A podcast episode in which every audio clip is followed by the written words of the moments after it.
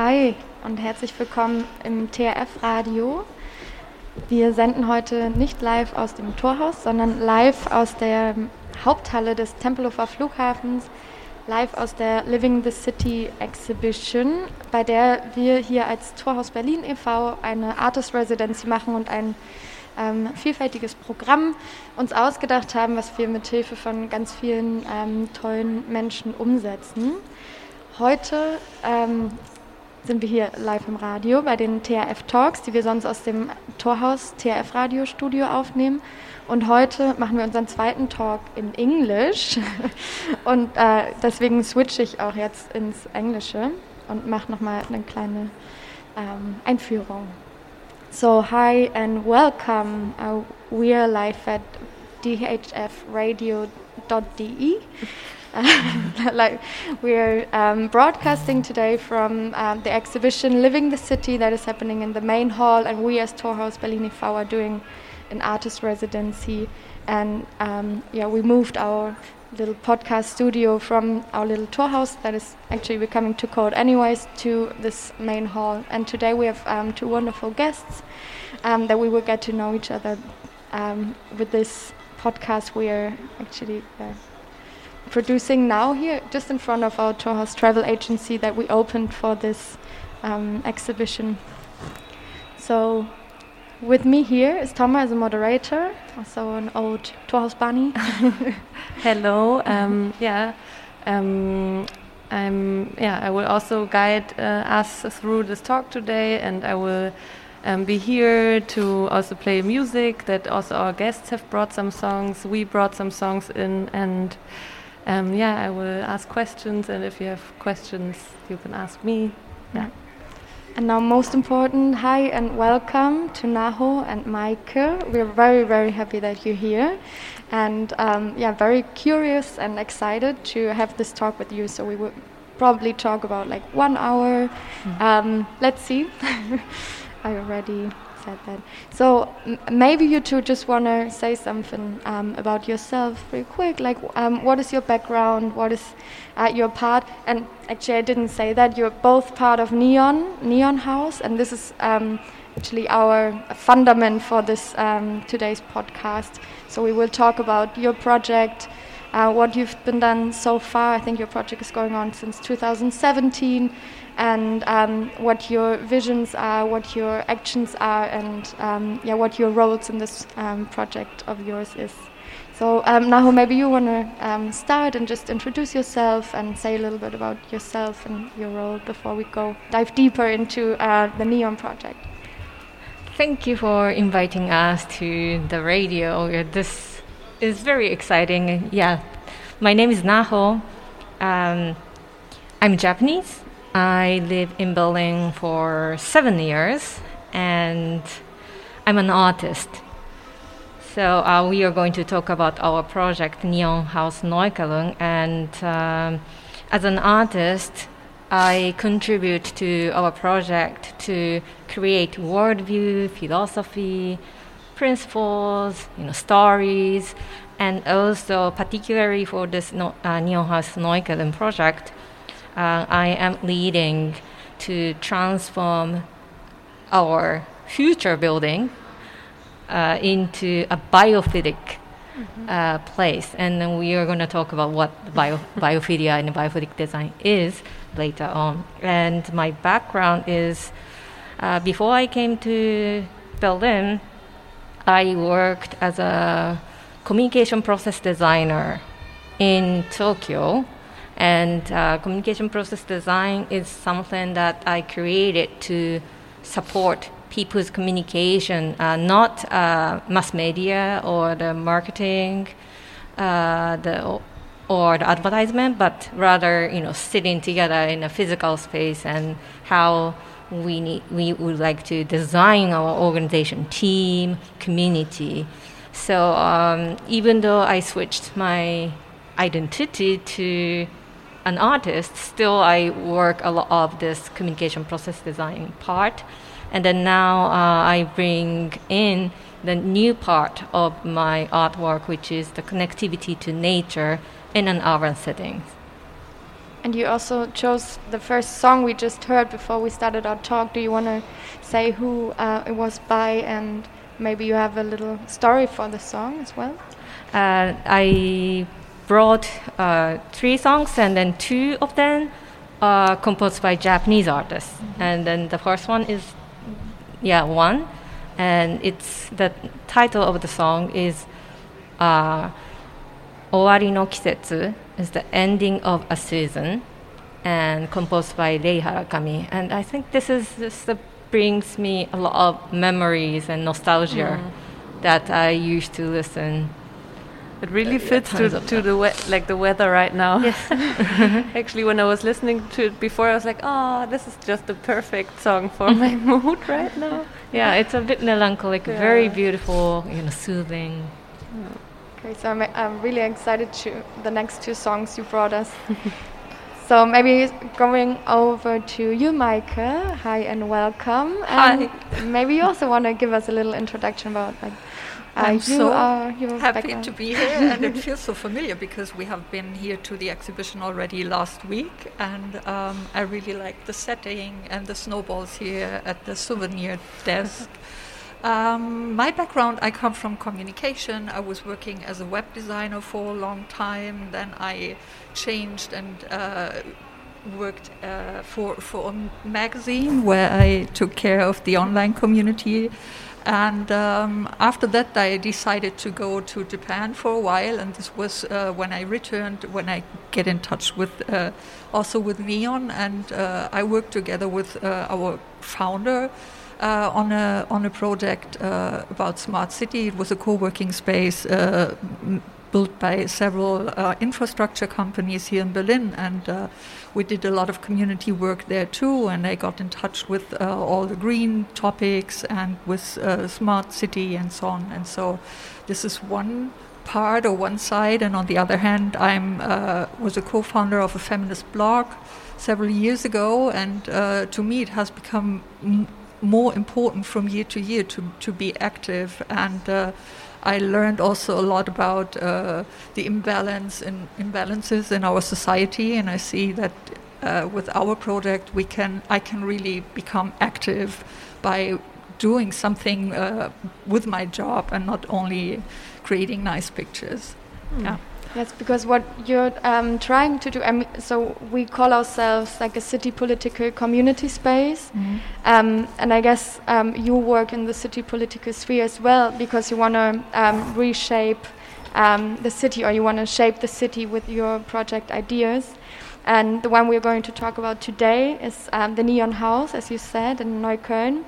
And uh, written on your website, it says that what your project is about, or Neon is about, is um, to turn an old department store uh, into a space for community, diversity, and empowerment. And um, this is actually the um, a former, like like it said, a former department store, an old uh, C and A, hmm. um, so like a clothing um, mall kind of situation yeah. um, building, and now uh, you want to turn this into a place for community. And I guess we have many many questions around that. But first. Um, yeah, um, actually, when you when we got introduced to each other, um, we found out that Toma actually has also a history um, with this C&A building, and maybe we can use uh, your experiences to then talk about the building, the history, and also come more into this field of how you actually, as a group, formed and how you ended mm-hmm. up in this particular place, this former uh, department store. Mm-hmm. So, Toma, how do you um, know? Yeah, I mean, uh, um, I, I I know Neon mm-hmm. through this exhibition, or maybe um, also through a connection of a of a university professor from, from us. But when you um, told us about this place, I was really curious because I used to work there in 2016. Um, because it, it's as a former um, department store, it was then um, used as a refugee shelter for mm. For I think um, a few years, and yeah, I, I worked there uh, actually also as a designer in like a, in, a, in a project where we were trying to um, co-create uh, one level because the, the upper level, the fourth level of the building was completely empty, and we thought that it would be nice to co-create with the um, uh, inhabitants of this house together, like a like a whole um, floor with like I don't know a, a, gym with like a woman's coffee yeah. with like a um, like a a children's playground, a, a, place where you can learn uh, German. So um, yeah, the whole design process was um, supposed to be like like uh, participatory. It worked. Uh, oh, sometimes good, sometimes not so good. But we were there like for nine months. That's why I know wow. the building really well and I um, I spend a lot of time there as well. And um, I also know that it doesn't really have windows, mm-hmm. so yeah. that's also a question that I have, and also a design challenge that we had to uh, deal with mm. when we were uh, building and designing this um, floor. And yeah, so um, also what interests me is like how like also if you think about it that it has been like a refugee home and there that doesn't I think in many uh, um, heads of the people also who live there it's not like the brightest memories that they have of this place yeah. and like how can you give it like a um, a next life kind of and we tried it somehow and actually this floor that we were building together it was we we had like one week like a festival building festival and everyone from the house was helping us and we were it was like the most actually one of the most beautiful weeks of my life because everyone was so into it and also the language barrier didn't even matter anymore we were just building this together. Um, but then it had a very um, bad end the story which i also always have to tell when i tell the story because in the end um, we couldn't open this floor because of fire security regulations. Uh-huh. And Oof. yeah and no one i mean we we did think about before but in the end you need someone who actually takes the responsibility. Mm-hmm. Yeah. and there was no one also none from our group who was mm. like I, I put my head there. That kind of. Mm-hmm. So there was no no one who said that they would take the responsibility for this and then we never opened this and of course the people were extremely disappointed after like building the stuff and um, and it was really sad because it was beautiful and actually I experienced that a former C&A can be um, transformed, transformed yeah. into a really beautiful lively super nice community space. Um, yeah. So how did you how did you two and um, your neon team and end up there and what is you what do you think is um, could be a vision for this place, and maybe also tell us a bit about the maybe the, the challenging architecture the, and like the, the, the architecture features, um, and how you think that this can actually, um, yeah.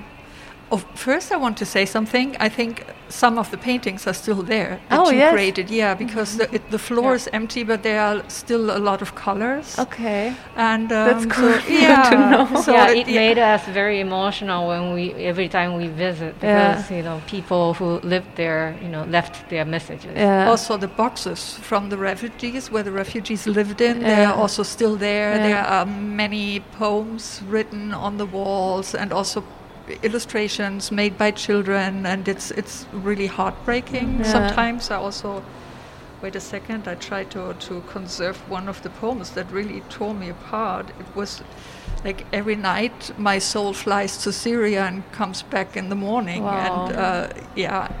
This is also something we want to try to conserve some of the pieces before we tear down everything, yeah. because I think it's important and our in our responsibility to to to not eliminate everything to, yeah. to really yeah give give this some value and appreciate what has happened there yeah. it's an important part of the history of this place right and yeah. in yeah. the in the um, second part when we're going to talk we also talk a bit more about the approach you're having and how mm. if, if you were actually able to also reach out to people or uh, if you were in contact with people um, yeah and actually it's a it's a bit of a similar situation here. So we are right now working on one of these hangars, and also the hangars have been um, shelter for yeah. people who came here as refugees and lived there for several years yeah. under very like inhuman um, circumstances, and now we are also um, trying to um,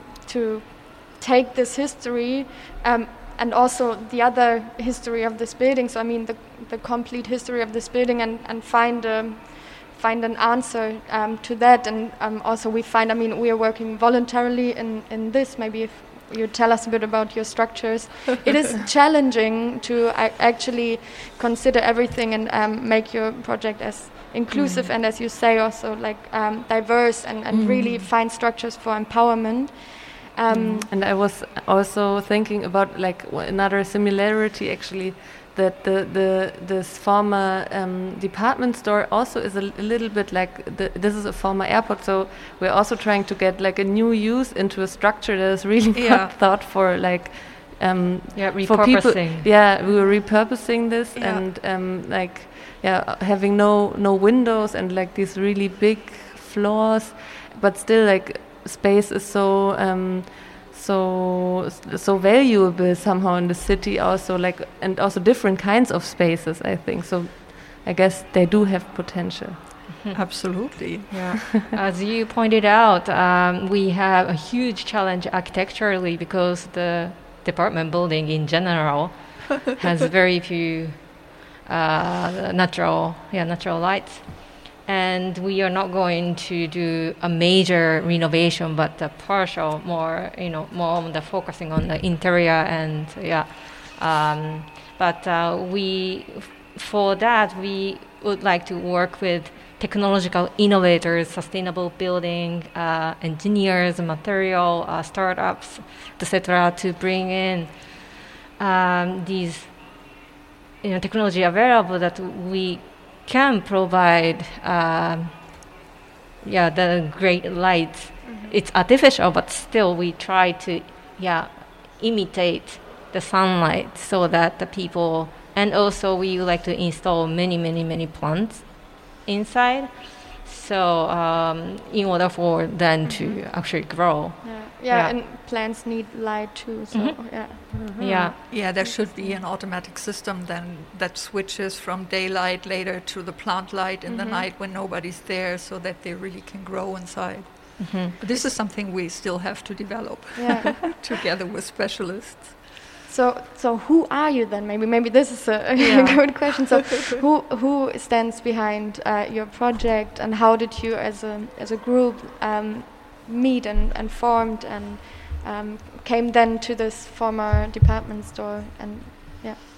We are a collective of individual people so we are not a developer or we are not a you know architectural unit or designers. Um, we uh, first uh, it was already seven years ago.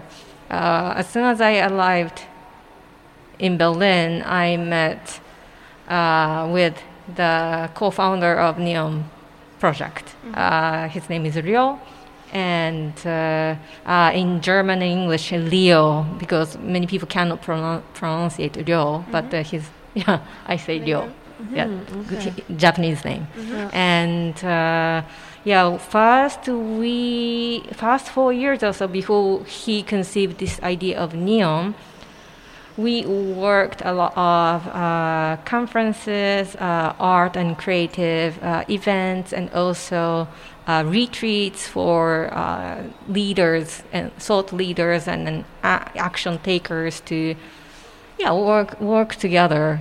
And mainly, we focus on bridging between Berlin culture and Tokyo or J- Japanese culture. So we travel back and forth, and also invited uh, people from Japan to Berlin, and uh, everybody who visited Berlin was so blown away by the city itself, mm-hmm. which is, I think, quite rare. You know, not one like sighting spot or things, but the, the whole experience of walking and talking and seeing the city really provided you know people who mm-hmm. came from Japan to think about you know what is the meaning of living in a city, and also mm-hmm. Ryo has two kids. Therefore, you know he wanted to create a good legacy for the next generations and generations. So that's why we switched our direction from one of events or retreats. They are very good to create momentum and a connection and uh, exchange ideas, but we wanted to make our vision and um, ideas in a sustainable way, and we really live upon it. Mm-hmm. Mm-hmm. And when did you join, um, or, or, did you come to the project at the same time, you two? No, I met them four years ago.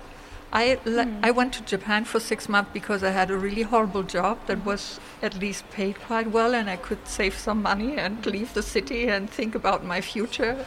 And uh, during my last week in Tokyo, I read about the Neon Project, and it seemed to be a city or some kind of uh, little Japan in in uh, Berlin. And yeah. I wrote them and I said, "Oh, where is it? I want to become part of it." And uh, yeah, then I met them and uh, realized it was uh, still an idea. Um, but at that time, they had a pop-up store at Moritzplatz mm-hmm. to see how the Japanese community here is how it's working, who's involved, who can do what. And uh, it was there around three months, I guess. And there were many there were many events and people who sold their handcrafted things and so on. There was a record store. And as I had time, I jumped in and I was sitting, I don't know, after a week I was sitting there sometimes also alone for an afternoon. Mm-hmm. And uh, so I joined the project. And when we started working or digging deeper into it, uh, uh, it happened that I started with working with Rio and in this other project in uh, uh, on EUREF campus, this uh, mm-hmm. co-working space that I mentioned before. And since then, I was involved all the time. Uh, yeah. So um, even though we had already an idea of creating a, you know, city quarter somewhere to create a sort of a village in a city. Mm-hmm uh, where we can pursue, yeah, well, sometimes ideological, but really we believe in that, you know, the, the we have to shift our way of living, especially in the urban settings. But it is difficult to find a property, right? Mm-hmm. It takes time, and then we are just a collective of individual individuals, yeah. and we don't have a capital either.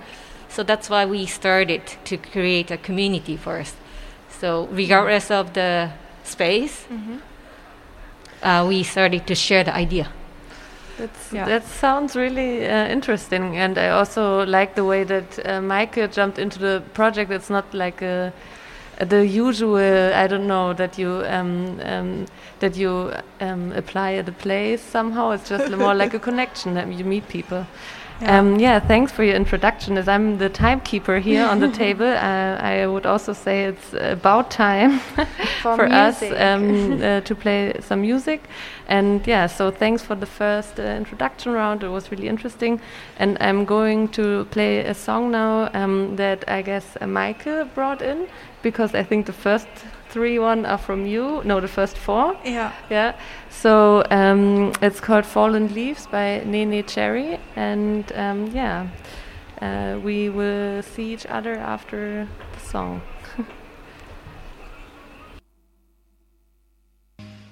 Welcome back at um, THF Radio today, live from the Living the City exhibition. And uh, yeah, we are sitting here with uh, Neon House uh, Neukölln, and I just played. I mean, uh, with Mike and Naho. With Mike and Naho from Neon House Neukölln, and I just played a nice song from um, the the Not Real Lake. It's called no Loving, and the song was called the Not Real Lake. And uh, I think music-wise, we're still in this like uh, between the seasons mo mood, a bit uh, melancholic, but maybe we will get a little bit more uh, funky soon. Um, yeah, so now um, I think it's time to talk about the actual concept for the for the house. You've already um, said a, a, few things um, um, about the project itself and about also your your visions, but. Um, like what exactly are you planning to to do in this in this big former department store? And maybe also interesting to know for because also like you said um, on the website it looks like it's um, already there. Or also like when I uh, what, uh, looked at the Neon Berlin website, so not for the house, but for for the Neon in general, I also thought like, okay, where's this market? Yeah. Or, or it's like, or is it already happening? So maybe also tell us a little bit like, do you actually have already access? Are you already refurbishing, or like what is what is the status with the project? So uh, one point is uh, the vision, and then also like how um, real is the vision already? So the, our vision is to uh, create a new way of harmonious living in the city. And we choose Berlin because everybody in the team lives here.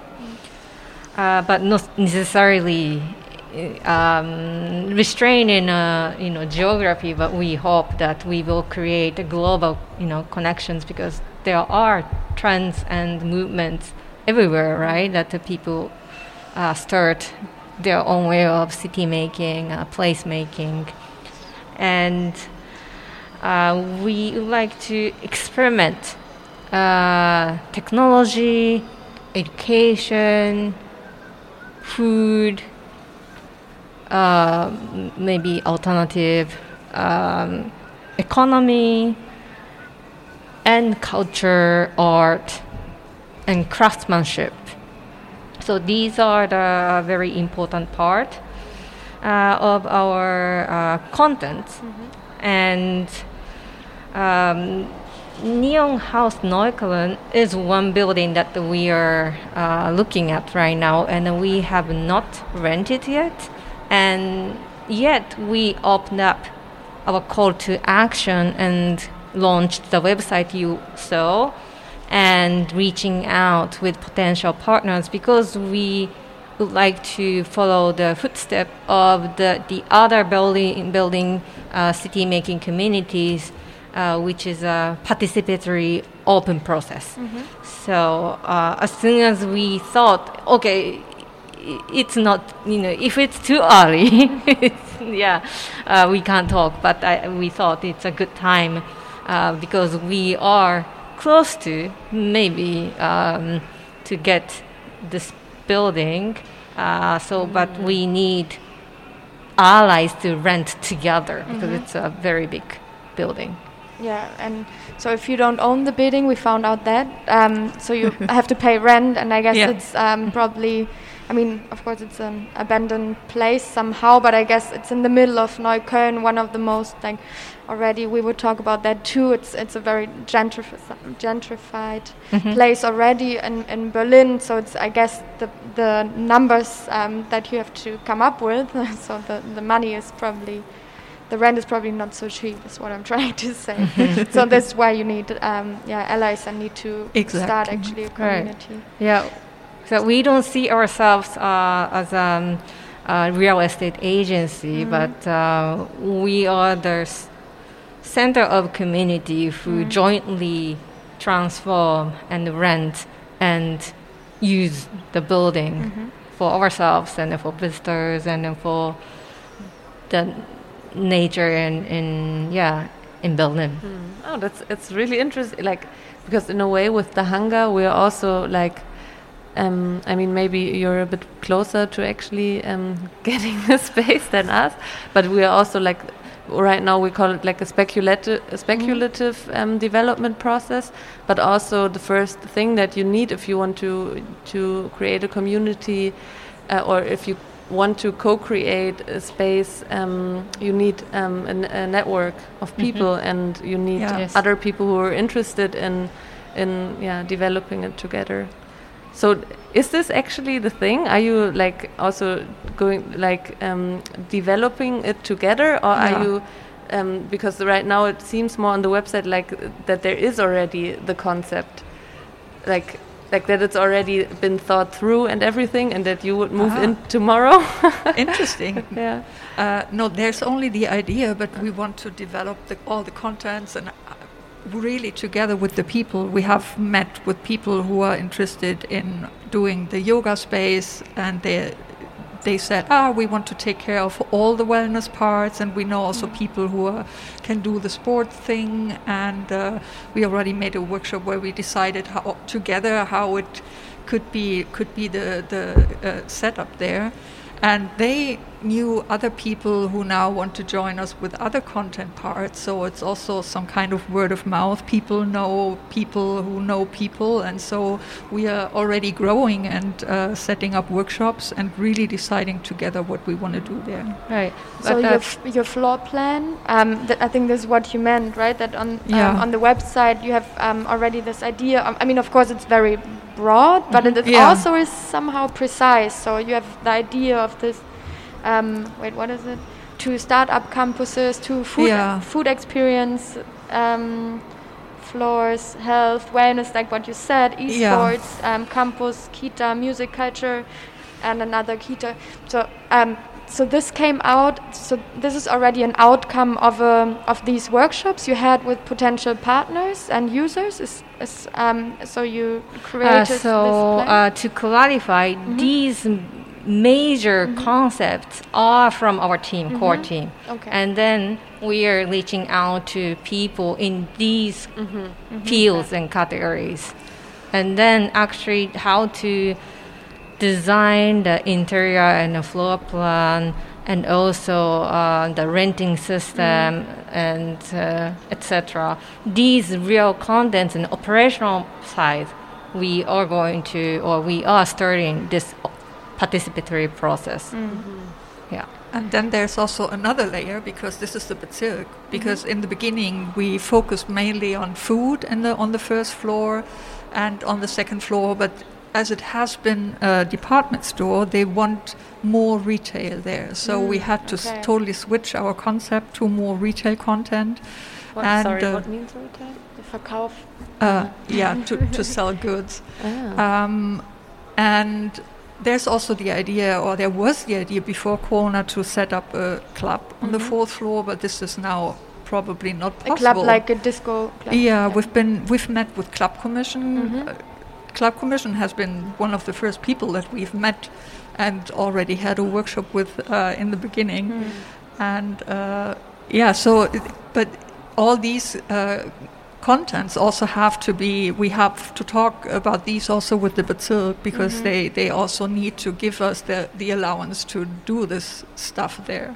And for instance if you want to make a club it's not only about the corona effect but also about security about noise about neighborhood and so on how to arrange all that would the drug consum- consumers go high or whatever it's um it's really a difficult thing Yeah, and I guess it's not only about the Bezirksamt, but also about the people actually living there who will this be affected next, by it. this is the next step yeah Because this is also why I think it's really um, important to have this talk and Yeah. to um, arouse the, the issue because, I mean, 11,000 square meters, Yeah. whatever will happen there, will have an effect. So absolutely this is also what we always say here. Like, it is, of course, a matter what places Yeah. will become. I mean, th- those vacant spaces that still exist in um, the city. And I mean, 11,000 square meters right at Karl-Marx-Straße, close to Rathaus Neukölln.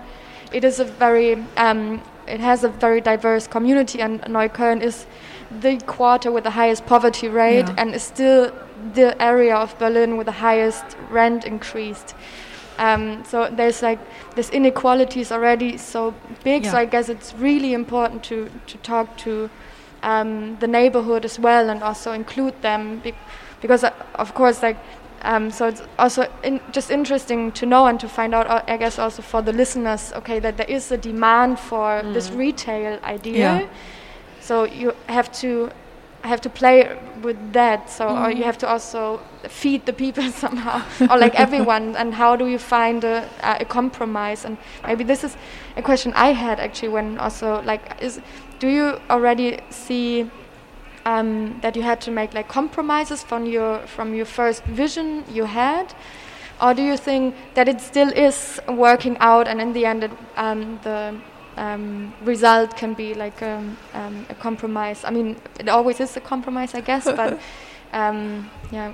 Probably the food thing because it's probably easier to create some kind of experience with food and it also brings together people and now that we have to find more people there to sell goods um, could change something. It's it's more challenging because uh, uh, to, to, to find people who are doing great stuff uh, because people nowadays they sell everything uh, they buy everything on the internet and to find to find people who want to sell their things at our place that are also really interesting that really attracts people to come mm. um, is a challenge I guess and I guess it's a challenge, or that's at least how I see it. If, if I want to make like an inclusive community space for, mm. for like everyone, so yeah. like really a, a, diverse place that allows everyone to also become part of this place and use it. And if everything has a price tag already, yeah, it exactly. makes the place more exclusive. So um, it really is, you have to find then different ways on how to create communal areas and yeah. how to make this place accessible and inviting for everyone, not only for people who can spend money in um, in the um, in the shop in the stores, mm. I guess. Um, mm, I, I um, have another question regarding the usage concept, with, a, which is more like about the background um, um, system i would call it like do you have a plan like how like how you will actually create a community within the people who are going to be co-rent i would call them mm -hmm. co-renters maybe with you to like um, I don't know. I, I like these ideas of that some people who make more money pay more rent, yeah. and then people who make less money um, pay li little rent. Do you have any ideas about this? So um, our participatory process will be a tool for us or vehicle for us to create community mm. regardless of this, this building because we are already reaching out and whether they really rent the building together or not mm. we are you know, exchanging ideas and um, uh, as Mike said we have organizing uh, creation workshops and this process is, I think, uh, community building, community design. And in addition to it, uh, when we, if we are able to move on to the, you know, the further phases and uh, start renovation, um, we would like to implement the idea of give space. And give space means that um, create more biodiverse area for not only humans but also the rest of the beings who live reside in the city and to do that we need to share this idea and also get all the participants ideas in it in the design architectural and engineering design process mm. so we are planning to have this kind of you know open sessions all along the way, and then after the opening of the building, it will continue. Mm-hmm. Yeah. And there's also the other layer to to open up to the people in the Bezirk uh, mm. who live there, because it's not only about the participatory process. Uh, uh, with the with the people who are already the renters or the community members, but also the people of the Bezirk who live there. Um, as soon as we can uh, set up first events there, it's it's really crucial to also to talk the people and to listen to their wishes and demands and ideas and uh, invite them to participate too. Mm-hmm. So far, um, so as I understood, so far your um, participatory workshops is more based on potential users or co-renters or um, the network.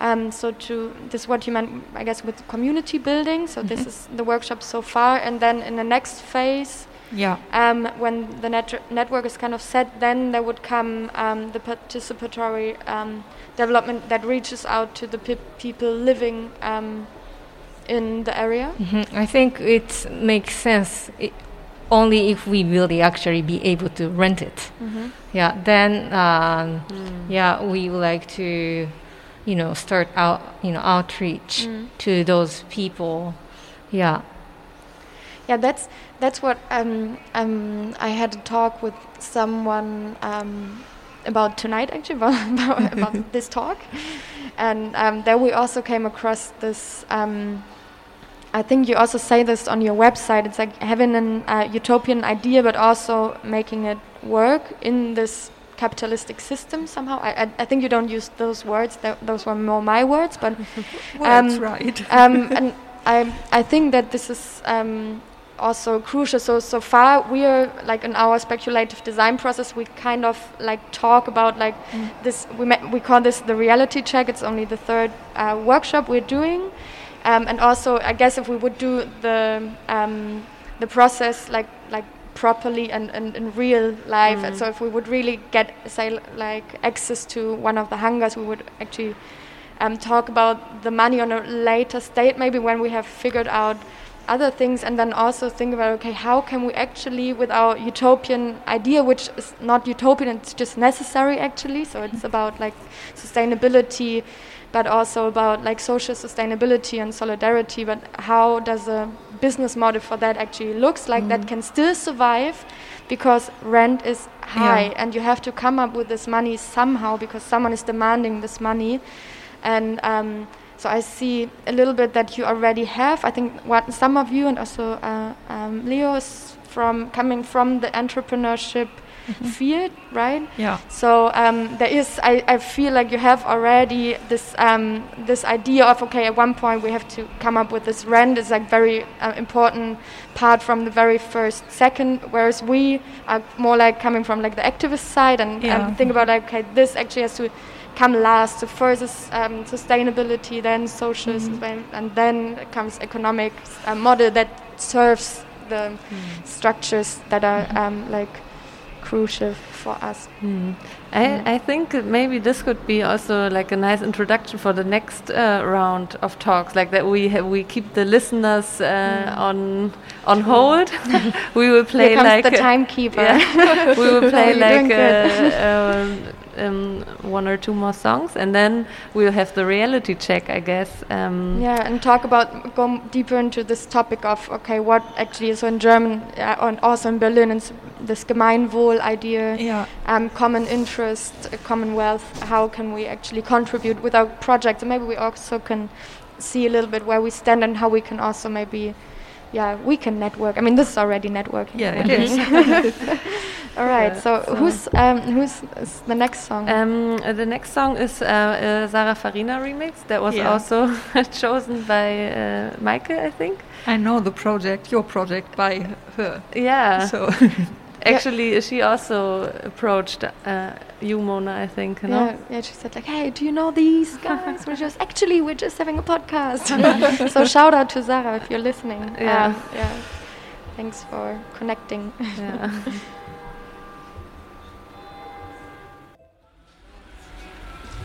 Okay, welcome back at THF Radio. Um, we are sending, broadcasting live from Living the City exhibition from our Torhaus Travel Agency's um, studio here now that we built up temporarily.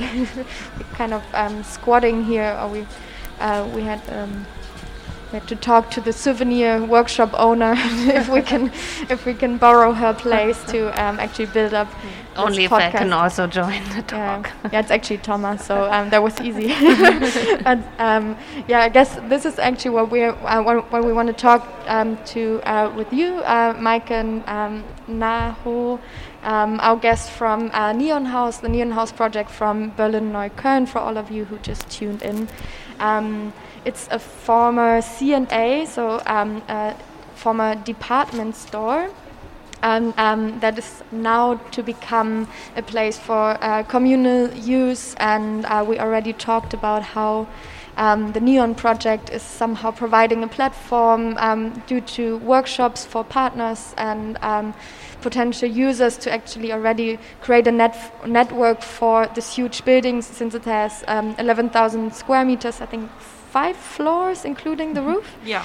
Um, and um, yeah, we already talked a little bit about um, your um, your structures and how you're organized, and um, I think now we're coming to a very interesting point. Um, this sustainability of a project. Um, now you mentioned that in the very beginning, right? How um, events and, and temporary uses is one thing, and it's also really important to create these moments of um, feeling alive together in, in like in form of an um, activity or event, but now you're really trying to create something that stays there for longer. And how is this actually to be implemented? Because it definitely needs um, also to create some sort of uh, money flow because you have to pay rent because you're not the owners um, of this building. And of course um, yeah uh, a place costs rent. So um, the topic of also like how to deal with these ideas we have in mind for communal use for like different urban um, practices. How do we actually implement them and what um, how does um, how can sustainable um, models also economic wise look like and um, on your website and also on um, Instagram, I think you say that you're like a non-profit organization. I read in your Q and A, so maybe you can do some clarification here. Um, that you want to become non-profit and then um, create this together. So, okay, so here, maybe you jump in here. So, what is um, the, what is your non-profit um, model, business model, look like for this place, and how would you like to um, yeah, find a sustainable model. So to manage and operate the building itself, we are going to form a, a GmbH. Mm-hmm. And so our plan is very simple, straightforward. We have to gather our allies who will co-rent the mm-hmm. space, and then uh, so it will cover the whole the utility and the cost, mm. uh, and also the operation operational side to manage the building, and then if there is any profit, uh, we are going to uh, use as a charity in the neighborhood. Mm-hmm. Yeah, so that's yeah very straightforward, and in addition to it, we would like to of course, we need to create contents, right? In addition to managing the building, so it's a totally separate two business things. So we need another legal form, perhaps, to host an event or work with, you know, the other companies.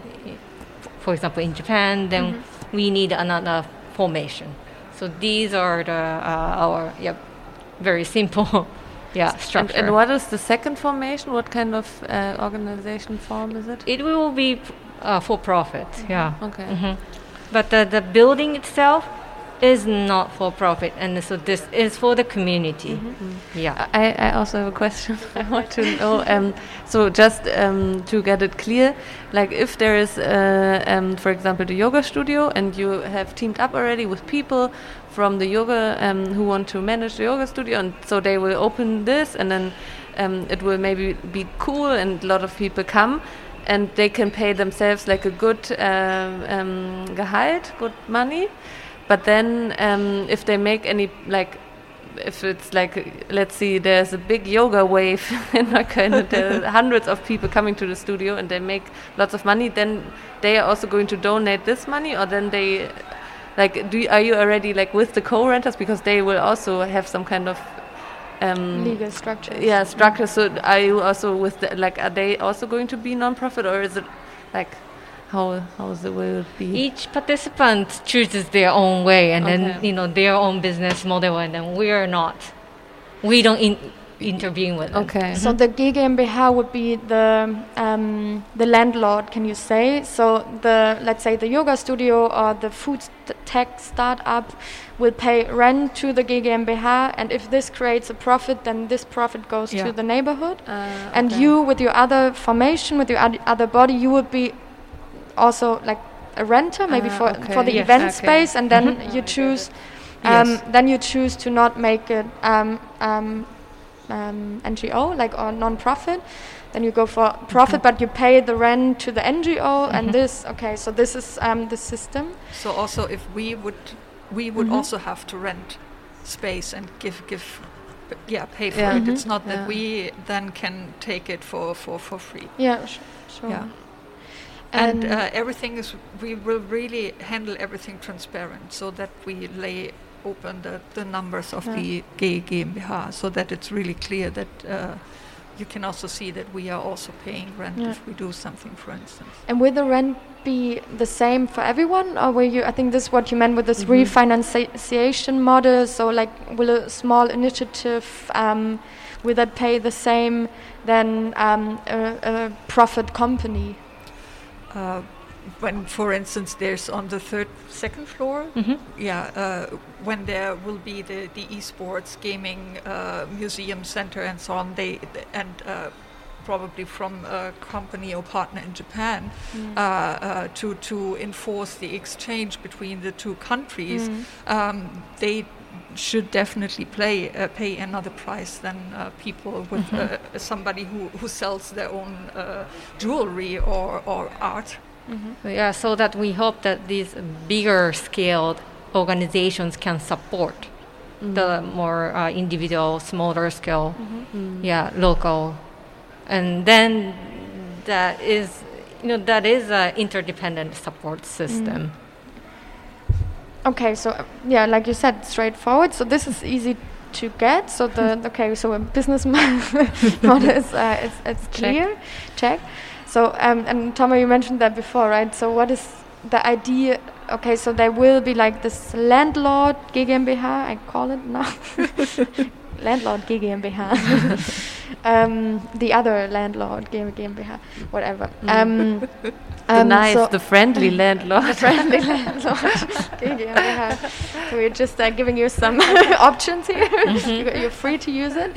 Um, no, but how is actually then? Yeah, how is the community organization? Because then, um, I really, of course, it makes totally sense to go for a community um, approach because then you share the costs. Basically, yeah. You, if Yeah. you want to rent eleven thousand um, square meters on your own in Neukölln, yeah, have fun. You have to have like a lot of um, like profit in, in the back already, and so okay, it makes sense to peer up. But how do you actually also find sustainable social organization models for your community to create exchange, also to work with? I think in, in your principles for your UG uh, with Neon UG, I think is also to work with somehow flat um, hierarchies and flat structures. So how to create this, and so this is also what we're um, we w- want to find out, or at least discuss more. How does this actually look like, and also what is the physical space and also digital space that is needed for this um, community organizing? Mm-hmm. Do you want to? okay, I go. um, so, like to be honest, we are learning by doing. So we really will go into you know we will be finding out you know what is our way to make it sustainable, and um, we anticipate it, it's going to be a trial and an error, and we cannot be always you know perfect. Um, but um, I think the building is so big, and it, it is a uh, advantage that we can repurpose like the rooftop for like uh, purely for the kita and then community neighbors who to use and then harvest our food or and also uh, plants uh, the native like species so that we can also go you know give back to the uh, urban uh, biodiversity. And the, the the second or third floor it will be occupied by a larger corporate for example.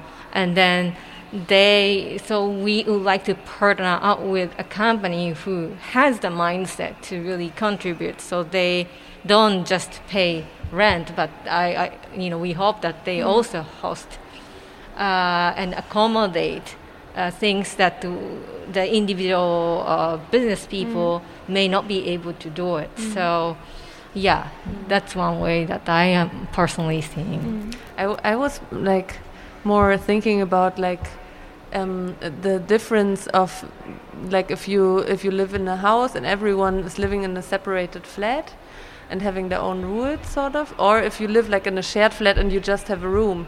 So you always need to meet in the kitchen every once a month to have a little plenum you know to talk about what are actually like how do i feel if you don't um, clean the toilet?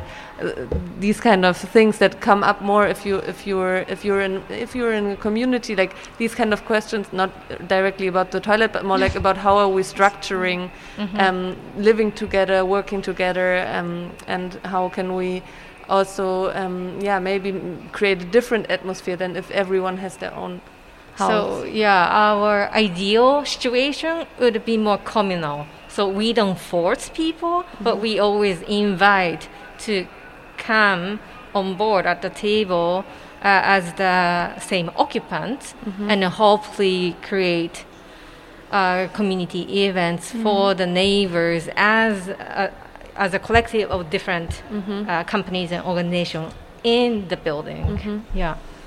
And as we already talk about these things uh, during our first meetings, we make really clear that this is our intention. So if people are not interested in, in such a structure, I think they would very f- uh, quickly run away. like like when you have a WG casting and you say you really have to be actively part of the WG, or if you live there only and want to have your flat. Um, Um, I have one um, more question, and this is like, how um, are you like financed at the moment? We are bootstrapping. yeah.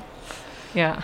What does right now mean? it's we, we, we are not financed right now Okay. we are really doing it because we want to do it Okay. So you're also activist. yeah. yeah It's That's all the people who yeah. don't get money. are Definition I don't know. of Uh, is that true? What is the definition of activist? yeah, yeah, I don't know. but it's maybe so- like uh, so really linked to me working for your um, for your visions, but this could also be paid. Steve Jobs Yeah, also thought but- that. I Yeah, guess. and I mean, so many projects start without payment, and Yeah. then at one point they can also turn into like a capitalistic machine. Yeah. So it's not like you know, like you also invest time, of Yeah. course, in like depending on your education maybe or your career, or actually your um, in Mm. something that you think will bring in money at one point. But it's also I see that the different members of our team have different main topics or interests in. Like Naho is really quite focused on uh, nature and bringing give space to to all kind of animals and Mm. plants and including human beings. including human beings. But Yeah, for instance, correct. my approach is more the social, the social Mm. approach that I, um, over the last three years, I guess I, I learned a lot about. A lot of my activism and a lot of my learning uh, happened on the internet, uh, on Twitter. I'm following there a lot of other activists, and uh, for me, it's time to not only be um, to show empathy and listen, but also to be active. And uh, if I can be active while earning money, being active, it's better than earning money in a job that I probably don't like and then being exhausted and not having the capacity uh, afterwards to do so. So I think it's a great. I see it as a great opportunity to, to do the things that I really that I'm convinced of and that I really believe in, and to to bring activism and working together. hmm Yeah, and I think this is also a um, Berlin kind of, um, or like also in uh, Berlin's DNA somehow, especially like uh, in uh, West Berlin, this idea of okay, actually, I want to go for what I want to go for, Yeah. and um, I want to so like not going into this compromises all the time. So um, probably not like doesn't it doesn't uh, work for everyone, but um, I also see this and also of course in our project there are many people that are, have this kind of li- um, mindset say like, hey, actually I want to do something that is sense senseful, like including me, and mm. and then work towards something and find structures that works for you. So I, I, I get this idea, um, I get this try and error thing because of course like if you don't have the Yeah. resources to write like a really strong mm. concept you have to somehow learn by doing mm-hmm. and and this also means try and error and this also means making mistakes but i also think just like like as a reflect reflection also on our own practice and i guess um it's the same for you to still always try um also have this yeah have this reflect space for reflection say like are we still on on on the track? Are we still like and and also look at the the bigger picture which i think is um always um uh, very very important uh, when we when we actually want to make city together then like okay how do we make this and who's invited and who can we had this little pre-talk michael right before like okay, how do we actually um, find an inclusive language also. It starts with German or English, Yeah. or then actually this is not where it ends. It also is easy, easy and approachable language. It's also sign language. Yeah. so many things that are but that need to be taken care of and that also need resources that we um, like many projects don't have yet. But the more we have it on our our, our table and also like the um, the structures around us will also like follow when there's a demand for certain things and um, and yeah since uh, I mentioned this so this is always also my, my topic in our project for example is okay where um, is where lies the inequality and how can we with our projects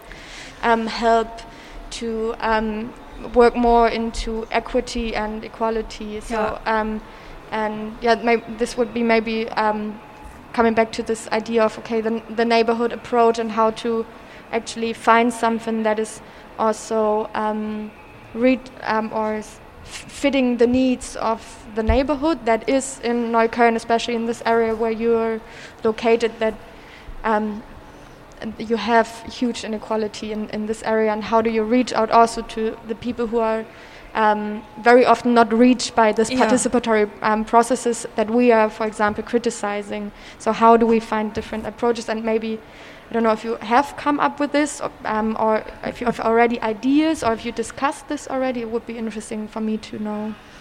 Uh, we discussed this already, and uh, what I also learned from your talk at the Publica campus is that you really have to be on site and talk to the people and listen to the people, and this is our next step. We can't approach the people if we are not there. Um, as we uh, haven't moved in yet, it's a bit difficult to be on site, but uh, hopefully in two or three weeks we can be there for a week, and this will be our first. Uh, Four or one week, sorry. Four or one week. Uh, for one week, we may one- be able to yeah. be there. Okay, Yeah. so you have one week that you can actually be there and also Yeah. have like an open door and invite people. Hopefully it will work Okay. because we don't know what Good kind luck. of corona restrictions there will be. Yeah. Um, but we are already planning planning it, Mhm. and um, and there we will hopefully have some workshops and get into into talks with the people there, and also listen to them, to their demands, wishes, and also their fears, because I re- I think it's really important. To, to listen carefully and to be very respectful and implement everything. That it's not only talking and pretending, but that we really, really take it seriously. Yeah. And then if those neighbors don't show up, then that's another good uh, learning for us, so that we can think about okay, you know, which organization you know we have to reach out so that uh, they can help us to directly talk to the neighbors. So um, yeah, w- we are looking forward to this first possible opportunity. You're very you're very close to the Kindl Areal, right? Or isn't that kind of close? Uh, d- Where is you, you mean geographically? Yeah, yeah. It's not so far away. Hmm. Because it might be interesting. Um, we also talked to the Gesundheitskollektiv that is Uh-huh. opening their places there, and I think um, so. Actually, a community health Yeah. center for this area of Neukölln. Actually, here people are um, riding a bicycle to um, to use the television. This is the sound you he- can hear in Ah, the yeah. background. but for instance, this is also something we want to set up in our Yeah. building. yeah, talking about health, like mo- move your body is really Yeah, and then produce electricity, right? Yeah. Yeah, and there's some kind of rowing area too. Mm-hmm. Um, Yeah, but what I it's, so just to finish uh, this thought. Sorry, I always I'm, I'm the one with the long sentences and many words. Um, so what they made was like an um, analysis of the social infrastructure of this exact area, and this is Yeah. um, of, of, I guess something that if you ask them, they can give it to you, and um, be great. to actually have an idea about okay, what is the Gemeinwesen already, Yeah. what is missing. Um, also, what they learned is that, um, for example, that programs for teenagers and kids are really, really necessary that are helping their mental health as well, and to um, to understand better how the neighborhood works. And this is very different to our project actually, Mm. since um, especially how the hangars are located right now, they don't have any neighborhood, Yeah. any direct neighborhood at all. So the problem is more to actually bring people here Yes. and why also like we are in the lucky situation to have to be on site as you as you said right and this helps us totally to create a community without already making the big structures but starting really from this okay we get to know each other moment Yeah, yeah, that's also really in the focus uh, in our project, I think. Um, but uh, I have one maybe also because we're I think like kind of um, guard, uh, like coming to the end of the talk. No. Maybe it would it would be cool to have like a little um, perspective. I don't know how you call it. Like uh, how how do you see like the the next uh, three five years or like.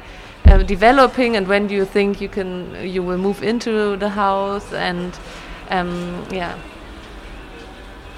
Three to five year vision. so um, maybe one three five.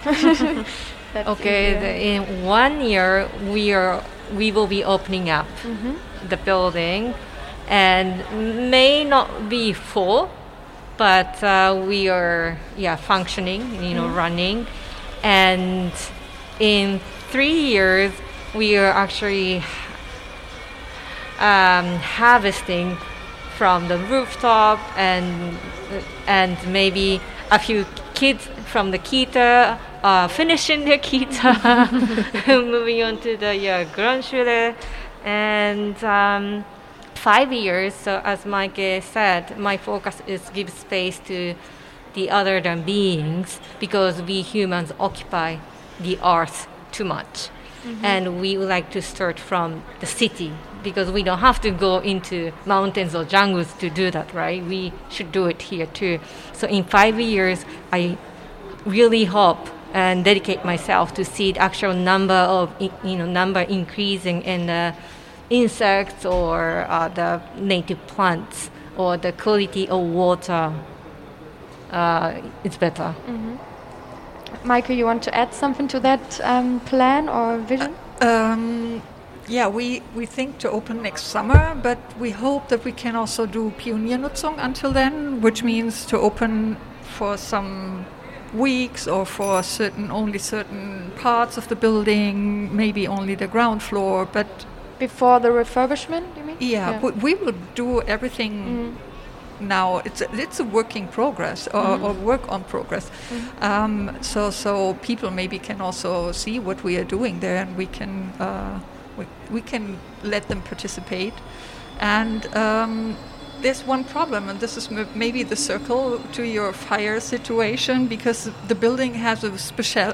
Uh, the special thing about the building is that it's open from the ground floor to the top floor, which makes it so difficult to get uh, the Brandschutzverordnung and uh, to to get the approval. And the building hasn't had the approval either when there was the uh, the refugee camp in it, and this maybe also uh, brought you a lot of trouble, and this will be also challenging for us when we want to use it once in a while. Mm, okay, and this is also still challenging us here, not right the, the fire approval thing, but like being in a heritage building, the Yeah. Tempelhof Airport building, it's a heritage. So there are also always like these third factors.